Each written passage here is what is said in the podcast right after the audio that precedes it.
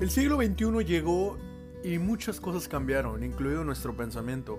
Y más allá de ese pensamiento que cambió, hemos tomado muchas actitudes, hemos tomado muchos pensamientos incorrectos hacia Dios.